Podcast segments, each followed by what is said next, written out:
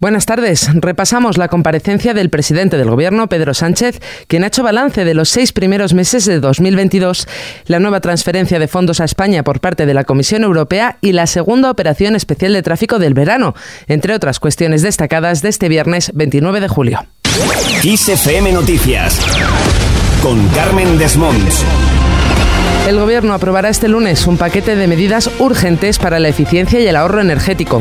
Según ha anunciado el presidente del Ejecutivo, Pedro Sánchez, este paquete ya ha sido debatido con los ministerios implicados, con el sector privado y los grupos parlamentarios. Unas medidas que van a ser comunicadas a la población el próximo lunes para que todos colaboremos en una tarea que es de todos, porque ahorrar energía es prioritario, es una tarea de todos y va en línea con lo que están haciendo otros países europeos. Con todo ello lo que estaremos haciendo es reducir nuestra factura energética y por tanto también contribuir entre todos a reducir nuestra dependencia del agresor, en este caso de Putin, de Rusia y sin duda alguna también a reducir y a doblegar entre todos la curva de la inflación. Precisamente, la inflación llega al 10,8% en el mes de julio.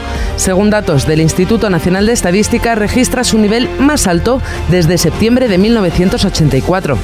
Esta evolución se ha debido al encarecimiento de los alimentos y bebidas no alcohólicas y de la electricidad, que se abarató hace un año, así como a las menores rebajas de vestido y calzado, y todo ello pese al descenso de los precios de los carburantes. Un dato, el de la inflación, que Sánchez ha reconocido que no es bueno y que es ahora mismo la principal tarea del Gobierno de España. Por otro lado, Sánchez también ha enviado un mensaje a la banca y a las eléctricas. Pueden y deben ayudar a España. Arrimar el hombro no es un eslogan, es una obligación para aquellos sectores y aquellas empresas que particularmente se están beneficiando de esta situación económica. Porque creo, sinceramente, que las grandes empresas energéticas, que las grandes entidades financieras pueden y deben ayudar al país a salir de esta situación. Exactamente igual que España ayudó a los bancos a salir de la crisis financiera. Por otro lado, Sánchez ha valorado el último sondeo del CIS catalán que señala que el 52% de los catalanes no quiere que Cataluña sea un Estado independiente. En su opinión, esos resultados muestran que la sociedad catalana quiere superar el conflicto. Y yo creo que esto tiene todo que ver con una sociedad catalana que está harta del conflicto, que lo que quiere es superar ese conflicto y lo que quiere es volver a reencontrarse con la otra parte de catalanes y también con eh, el, resto de hermanos que tienen en el conjunto de España. Mientras haya gobierno progresista, habrá diálogo con Cataluña. Así de tajante se ha mostrado el presidente del Ejecutivo, Pedro Sánchez, quien ha animado a todos a desjudicializar la política y a encontrar pactos y acuerdos transversales. Al margen de la comparecencia de Sánchez, vamos con otros asuntos destacados del día de hoy.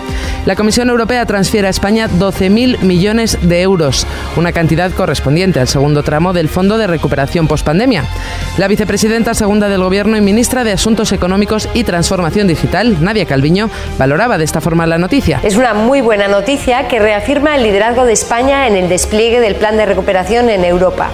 La Comisión Europea sigue avalando la hoja de ruta del Gobierno con importantes inversiones y reformas en ámbitos clave como el educativo y de formación profesional, el del mercado laboral, la movilidad sostenible, la conectividad o el despliegue del 5G para poner a España al frente de la nueva economía verde y digital.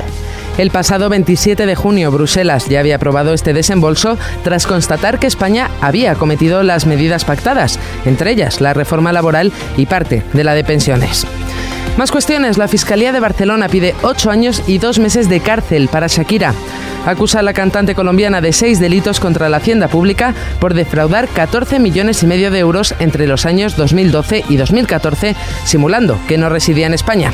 A la espera de conocer la sentencia, el artista ya ha devuelto los 14 millones y medio que le exigía la agencia tributaria y otros tres de intereses. Por otro lado, la DGT espera 6,9 millones de viajes por carretera en la segunda operación especial del verano. Arrancado a las 3 de esta tarde y finaliza en la medianoche del próximo lunes.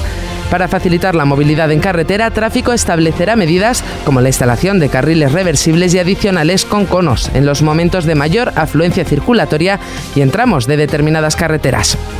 En otro orden de cosas, José Manuel Álvarez confía en que se constate sobre el terreno el desbloqueo de las operaciones comerciales en Argelia. Esperamos a que se constate eh, sobre el terreno el desbloqueo de esas operaciones comerciales y en cualquier caso lo que España quiere es tener las mejores relaciones con Argelia, con el pueblo de Argelia y con el gobierno de Argelia y que lo que prevalezca sea el sentimiento de amistad que el pueblo español tiene hacia el pueblo argelino y que el pueblo argelino profesa también al, pueblo español. Álvarez insiste en que el suministro de gas con Argelia está absolutamente garantizado y así lo comprueban día a día, ha dicho, las empresas españolas. Y cerramos este repaso informativo con el anuncio de un álbum tributo a Leonard Cohen.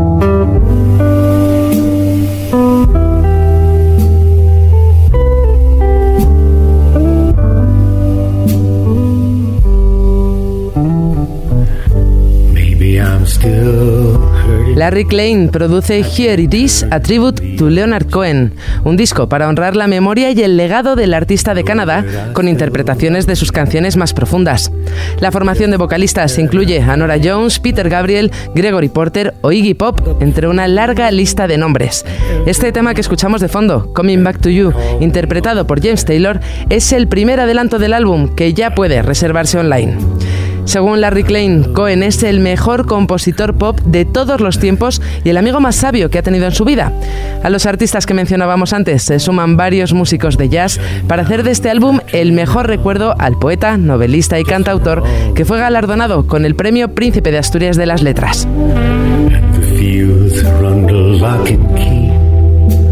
Con el recuerdo de Cohen lo dejamos. La información vuelve como siempre, puntual y en directo, en los boletines de XFM. En el control ha estado Gustavo Luna y en la producción Jorge Quiroga. Un saludo de Carmen Desmonts. Adiós.